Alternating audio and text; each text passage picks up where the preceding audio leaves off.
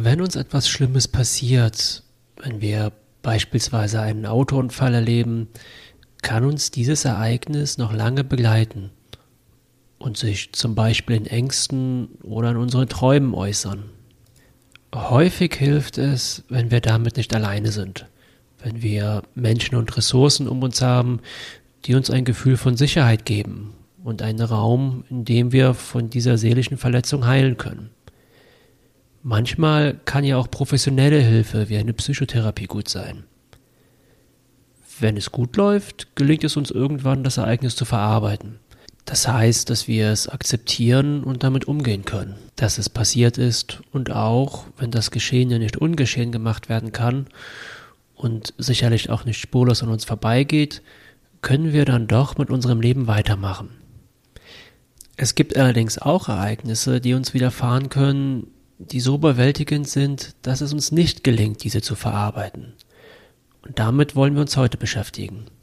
Heute geht es um psychische Traumata.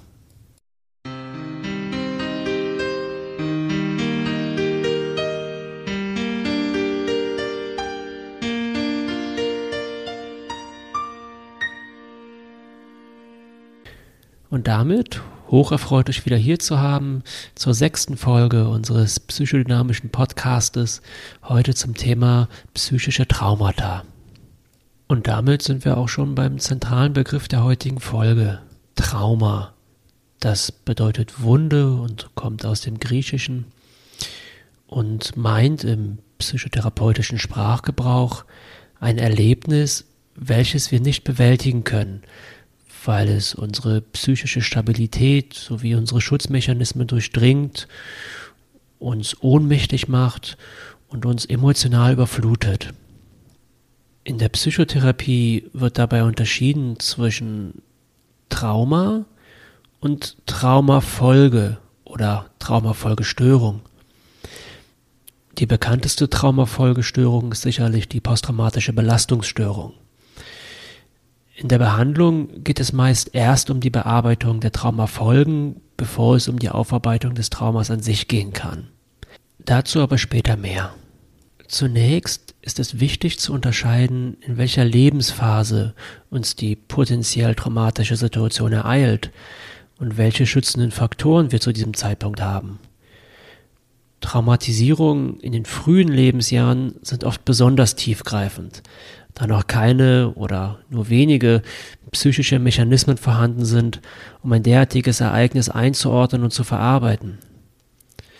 Dabei muss es sich gar nicht um schlimme Gewalterfahrung, Kriegserlebnisse oder sexuellen Missbrauch handeln, auch wenn dies leider die häufigsten Ursachen für Traumatisierung sind. Auch Mobbing-Erlebnisse, langes Verlassensein oder selbst Zahnarztbesuche können traumatisch sein. Vor allem für Kinder, die ja auf die Bindung an die Eltern angewiesen sind, kann zum Beispiel eine unfreiwillige Trennung von diesen sei es bewusste Vernachlässigung oder ein Verlorengehen in der Öffentlichkeit, sich als Trauma in der Persönlichkeit niederschlagen. Zentral ist das eben schon erwähnte Gefühl der Ohnmacht und der Überflutung. Es passiert etwas Schlimmes, was nicht ausgehalten werden kann. Und wir sind außerstande, uns zu schützen. Gerade Kinder sind, wie gesagt, auf den Schutz ihrer Bezugsperson angewiesen und in ihrer Entwicklung ja noch ganz am Anfang – umso schlimmer, wenn die Ursache des Traumas dann aus dem Umfeld stammt, was eigentlich sicher sein sollte. Traumatische Erfahrungen graben sich als tiefe Narben in die Persönlichkeit ein und können neben der genannten posttraumatischen Belastungsstörung unter anderem zu Depressionen, Persönlichkeitsstörungen, Beziehungsstörungen und sozialen Ängsten führen. Natürlich können aber auch Erwachsene traumatisiert werden, Denken wir nur an Soldaten, die von Kriegsschauplätzen zurückkommen.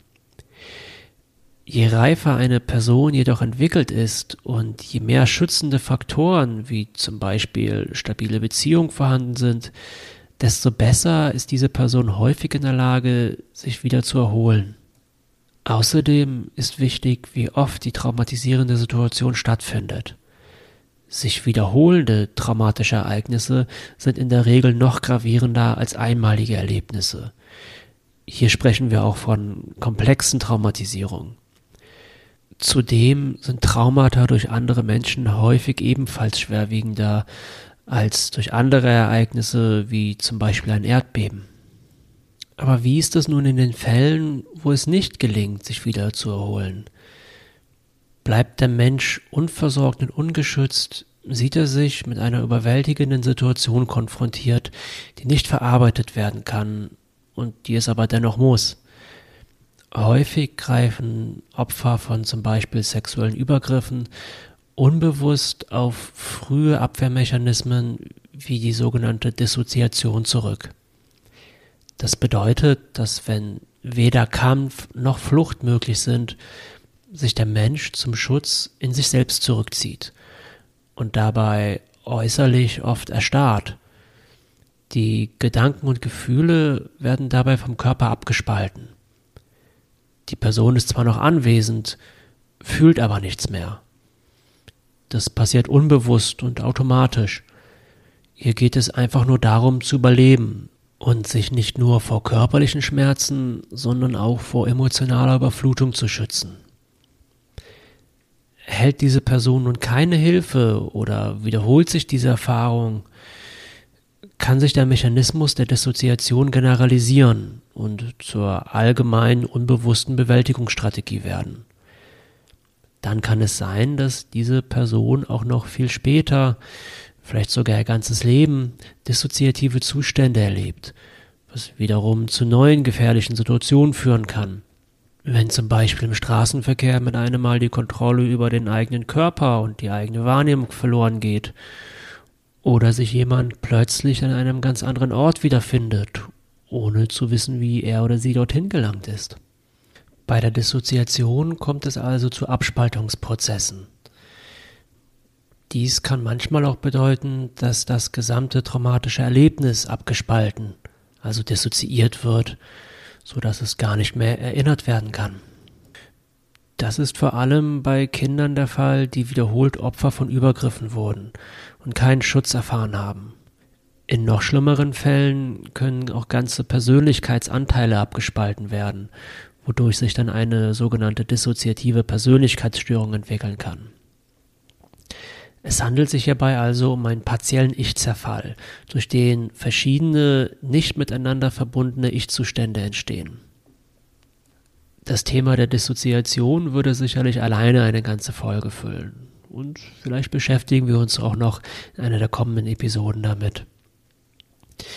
Eine andere Folge von Traumatisierung kann die eben schon angesprochene posttraumatische Belastungsstörung sein, welche sich durch wiederholtes Erleben des Traumas in sich aufdrängenden Erinnerungen, sogenannten Flashbacks, oder in Träumen und Albträumen äußert, sowie häufig durch ein andauerndes Gefühl von Betäubtsein und emotionaler Stumpfheit.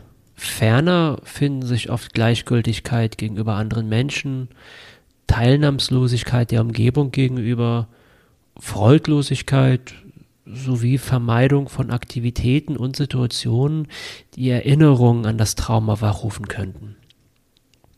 Meist tritt ein Zustand von Übererregtheit, einer übermäßigen Schreckhaftigkeit und Schlafstörung auf. Angst und Depressionen sind häufig mit den genannten Symptomen und Merkmalen assoziiert und Suizidgedanken sowie Konsum von Drogen, Medikamenten und Medien zur Selbstberuhigung sind nicht selten. Es lässt sich unterscheiden zwischen einer akuten posttraumatischen Belastungsstörung sowie einer chronifizierten. Die akute posttraumatische Belastungsstörung könnte nach einem Unfall auftreten, und die Person derart überfluten, dass das Ich der Person sich per Dissoziation schützt und innerlich jeden Kontakt zu dem Erleben abspaltet. Nachdem der akute Schock abgeflaut ist und wenn im Idealfall Hilfe zur Stelle ist, kann die Psyche dann damit beginnen, das Geschehen zu integrieren, ihm gegebenenfalls einen Sinn geben und es mit dem Umfeld zu teilen. Dadurch erhalten die Gefühle Raum und Trauer, Wut, aber auch Erleichterung und ähnliches dürfen zugelassen werden. Dadurch kann wiederum ein Heilungsprozess beginnen und das Trauma wird verarbeitet, beziehungsweise die posttraumatische Belastungsstörung verschwindet. Es gibt auch Fälle, in denen das Erlebte abgespalten bleibt. Dadurch kann die Person zwar oft noch einigermaßen funktionieren, aber das Trauma bleibt präsent und kann nicht integriert werden. Dies kann zur Entwicklung der eben genannten Symptome führen. Das Trauma verfestigt sich und die posttraumatische Belastungsstörung wird chronisch. Psychodynamisch bewirkt ein Trauma also ein inneres Chaos sowie einen Zusammenbruch der psychischen Abwehrfunktion. Im Falle von Traumafolgestörung wird die Traumatisierung in die weitere Persönlichkeitsentwicklung eingebaut, wie wir eben gehört haben. Das heißt, sie bewirkt, dass das traumatische Erleben selbst dissoziiert und wie in einer Kapsel von der übrigen Persönlichkeit getrennt gehalten wird. Es nimmt an der weiteren Entwicklung nicht teil, um vor erneuter Überflutung durch Erinnerung zu schützen. Dadurch kann aber auch keine Nachreifung, keine Versorgung der Wunde bzw. der frühen verletzten Persönlichkeitsanteile erfolgen. Für diesen abgespaltenen Teil der Persönlichkeit ist das Trauma immer noch schreckliche Gegenwart. Außerdem besteht die Gefahr des Triggerns dieser unverarbeiteten Erinnerung und damit einer sekundären Überflutung der Persönlichkeit. Es kann also zu einem Wiedererleben des Traumas kommen. Psychodynamisch ist gerade bei Menschen, die als Kinder durch die eigenen Bezugspersonen traumatisiert wurden, oft der Aspekt der Schuld ein wichtiges Thema. Kinder, die zum Beispiel sexuelle Übergriffe erlebt haben, können dies noch nicht wie wir Erwachsenen einordnen und zum Beispiel die Verantwortung dafür beim Täter sehen. Häufig geben sie sich selbst die Schuld. Zum einen, weil sie ja von Anfang an auf das Sichern der Bindung an die wichtigen Bezugspersonen quasi programmiert sind und diese deshalb unbewusst vor zum Beispiel eigener Aggression schützen und zum anderen, weil sie, wie gesagt, kognitiv meist nicht in der Lage sind, etwas derart Schreckliches zu verstehen, geschweige denn die Akzeptanz, dass die Person, bei der es sicher sein sollte, solch Gräueltaten vollbringt. Hinzu kommt, dass häufig keine Hilfe aus dem Umfeld kommt, das Geschehen totgeschwiegen und verleugnet wird oder noch schlimmer, auch hier aktiv die Schuld auf das Opfer geschoben wird. Dadurch erfolgt auch keine Einordnung und keine Korrektur am eigenen Erleben, dass hier etwas Unrechtes geschehen ist, selbst wenn dies entwicklungsmäßig schon möglich wäre. Gut und Böse, Nähe und Gewalt werden vermischt. Es entsteht eine innere Unklarheit darüber, was das eigene Empfinden angeht. Wir könnten auch sagen, dass der innere Kompass nicht mehr funktioniert. Es entstehen Menschen, die zum Beispiel im Beziehungsleben nicht zwischen guten und schlechten Partnern trennen können und immer wieder bei übergriffigen, unerreichbaren oder gewalttätigen Menschen Bindung suchen. Dies ist übrigens auch Grundlage für die Borderline-Persönlichkeitsstörung. Wie gehen wir nun psychotherapeutisch damit um?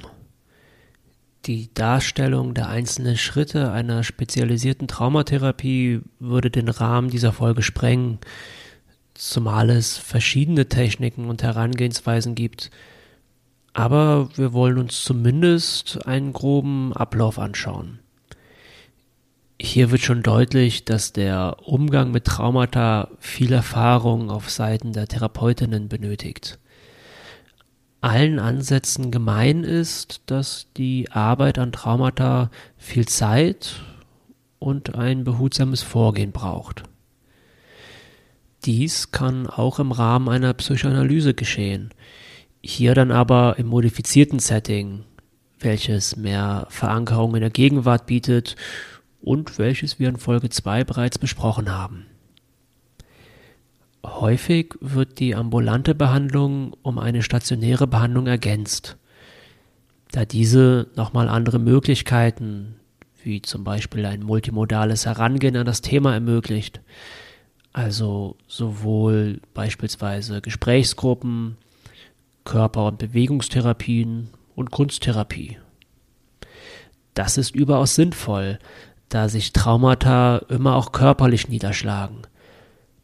In der Traumatherapie sagt man, vor allem bei Opfern sexueller Übergriffe, dass der Körper der Ort der Traumatisierung ist. Für die stationäre Arbeit spricht außerdem, dass der Kontakt zu mitfühlenden Menschen in der Patientengruppe vielen Leuten, wenn auch nicht allen, gut tut. Zunächst einmal ist aber die eben getroffene Unterscheidung zwischen Trauma und Traumafolge wichtig, da Traumafolgen oft eigene Symptome und Störungsbilder mit sich bringen können, welche zunächst im Vordergrund stehen und oftmals überhaupt erst der Grund sind, weshalb Menschen eine Psychotherapie aufsuchen. Manchmal sind traumatische Erlebnisse so abgespalten von der Persönlichkeit, dass Erinnerungslücken bestehen oder sogar das ganze Ereignis wie vergessen scheint. Dennoch bestehen die eben genannten Symptome. Die Vergangenheit wurde ja nicht wirklich ungeschehen gemacht. Und so kann es sein, dass zum Beispiel jemand aufgrund von wiederkehrenden Beziehungsproblemen oder Depressionen in die Psychotherapie kommt und zu Beginn gar nicht klar ist, dass es sich um eine Traumafolgestörung handelt. Besteht irgendwann der Verdacht auf ein Trauma, kann diesem behutsam nachgegangen werden.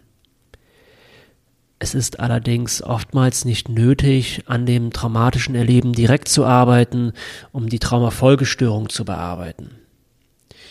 Die Arbeit hier kann oft so aussehen, wie wir sie in den vorherigen Folgen besprochen haben. Ich verweise vor allem auf die Folgen zur therapeutischen Beziehung und zur Übertragung und Gegenübertragung.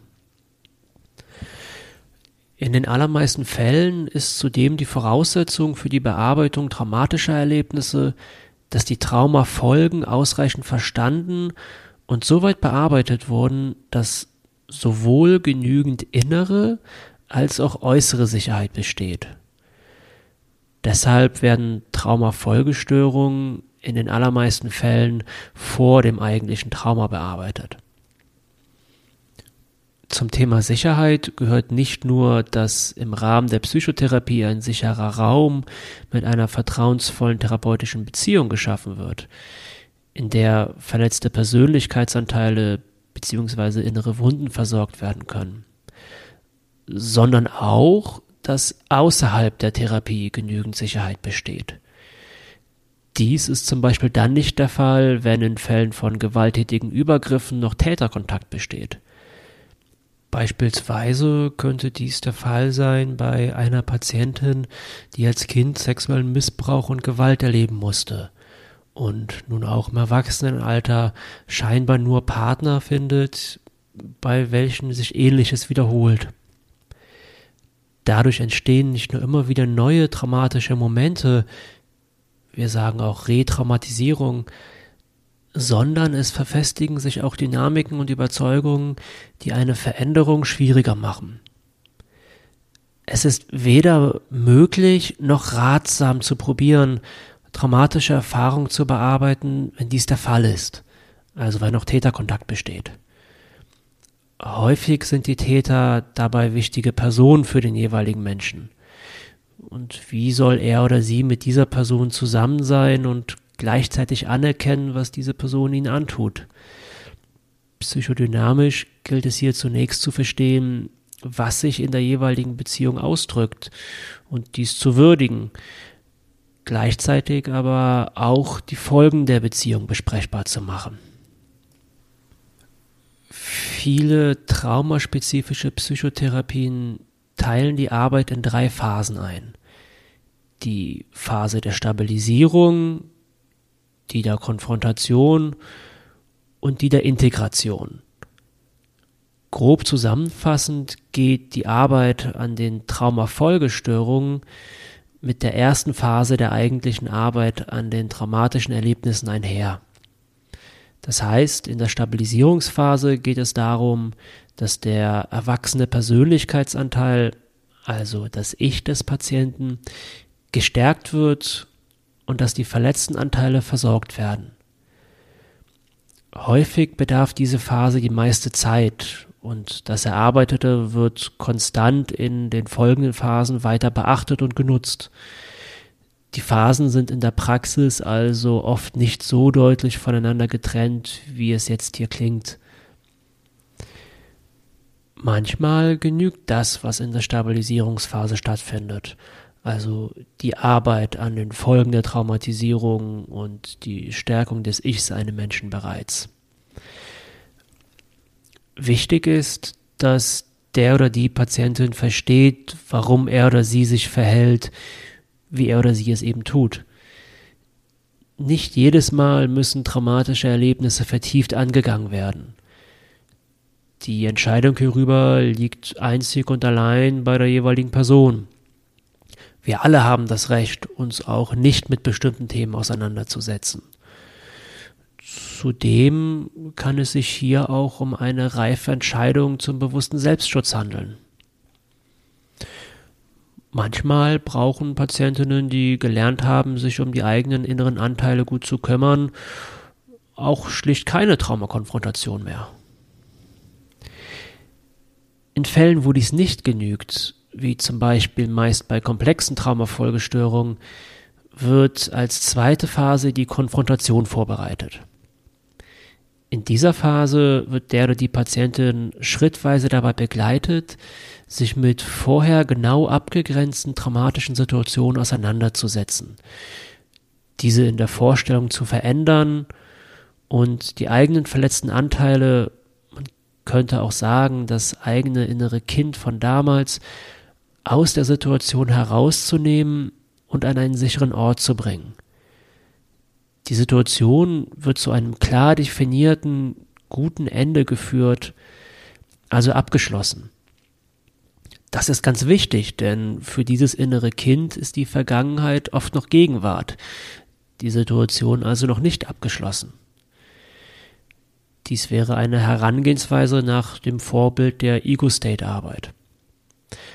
Aber egal, welcher Therapieschule man hier folgt, letztlich geht es darum, durch den Aufbau von Sicherheit im Hier und Jetzt die Möglichkeit zu schaffen, die schlimmen Momente von früher zu betrachten und aushaltbar zu machen, damit diese betrauert werden können und nicht länger abgespalten sein müssen. Wenn wir etwas betrauern können, verarbeiten wir es damit und können es irgendwann auch loslassen. Dadurch können die traumatischen Erlebnisse zu dem werden, was sie ohnehin schon sind. Vergangenheit. Wie kann dabei damit umgegangen werden, wenn das Schmerzliche immer wieder durch Dissoziation der Betrachtung entrissen wird? Dissoziation und Fragmentierung der Persönlichkeit lassen sich am ehesten durch eine gezielte Auseinandersetzung damit aufheben, die Verhalten, Gefühle, Körpererleben und Gedanken mit einbezieht. Techniken zur Selbstachtsamkeit, bei denen es darum geht, sich bewusst im Hier und Jetzt wahrzunehmen und den Kontakt zur Gegenwart nicht zu verlieren, sowie Techniken zur bewussten Distanzierung, wie die Beobachtertechnik, bei der wir uns vorstellen, dass das Geschehene aus sicherer Entfernung betrachtet wird, die Betonung liegt hier auf dem Wort sicher, können helfen, das eigene Erleben zu steuern. Die Dissoziation soll bewusst gemacht werden, damit sie beherrschbar wird. Wobei es gar nicht darum geht, dass die Dissoziation nie wieder vorkommt, sondern eben darum, dass ein Umgang damit möglich wird. Letztlich ist dies Teil der Versorgung der frühen verletzten Anteile, in dem Sinne, dass es darum geht, handlungsfähig statt hilflos zu werden. In der dritten Phase, der Integrationsphase, geht es um die Akzeptanz der nicht mehr rückgängig zu machenden Erlebnisse, den Aufbau neuer Lebensperspektiven sowie Ressourcen und der Rückfallvorbeugung.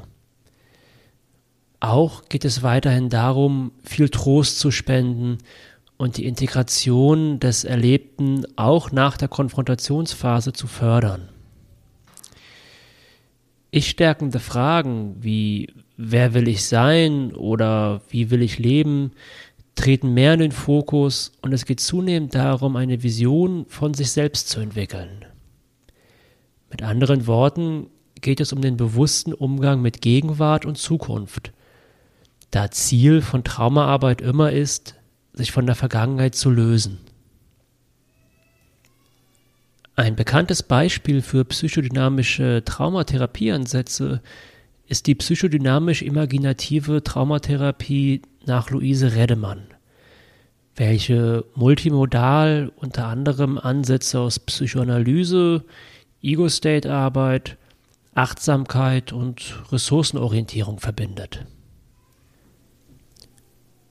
Zusammenfassend können wir also sagen, dass das Ziel von Traumatherapie ist, dass die schlimmen Erlebnisse Vergangenheit werden dürfen, damit die erwachsene Person von heute sich gut um sich selbst kümmern und ein vitales Leben führen kann. Dafür muss das Erlebte betrauert und die verletzten Persönlichkeitsanteile versorgt sowie in ihren Leistungen und Gefühlen anerkannt werden. Die Ohnmacht wird durch die Bearbeitung im sicheren Raum der Therapie umgekehrt und es kann langsam eine Überzeugung von Selbstwirksamkeit entstehen. Dabei handelt es sich beim Thema Traumata um eines der wichtigsten in der Psychotherapie. Es gehört zusammen mit zum Beispiel der Anpassungsstörung zu den sogenannten reaktiven Störungen, welche wiederum zusammen mit der Erfassung von Strukturniveau und Konfliktpathologie zu den wichtigsten psychodynamischen Diagnosepunkten zählt. Darüber haben wir in den letzten zwei Folgen etwas gehört. Das ist so natürlich nur eine grobe Einordnung, da es hier durchaus noch weitere Aspekte wie den der Psychosomatosen gibt. Generell konnte heute sowieso nicht alles zu dem Thema Traumata gesagt werden. So fanden zum Beispiel genderspezifische Aspekte oder die Arbeit mit Täter keinen Platz. Hierbei wollen wir es aber auch erstmal belassen und gegebenenfalls an einer anderen Stelle nochmal auf spezifische Punkte eingehen. Und damit sind wir dann auch am Ende der heutigen Folge angekommen. Vielen Dank fürs Zuhören und dafür, dass ihr dabei wart. Hier noch einmal im alten Jahr in 2023 oder je nachdem, wann ihr diese Folge hört. Ich wünsche euch einen gesunden Jahresübergang. Kommt gut ins neue Jahr und freue mich darauf, euch dann in 2024 hier wieder begrüßen zu können. Bis dahin.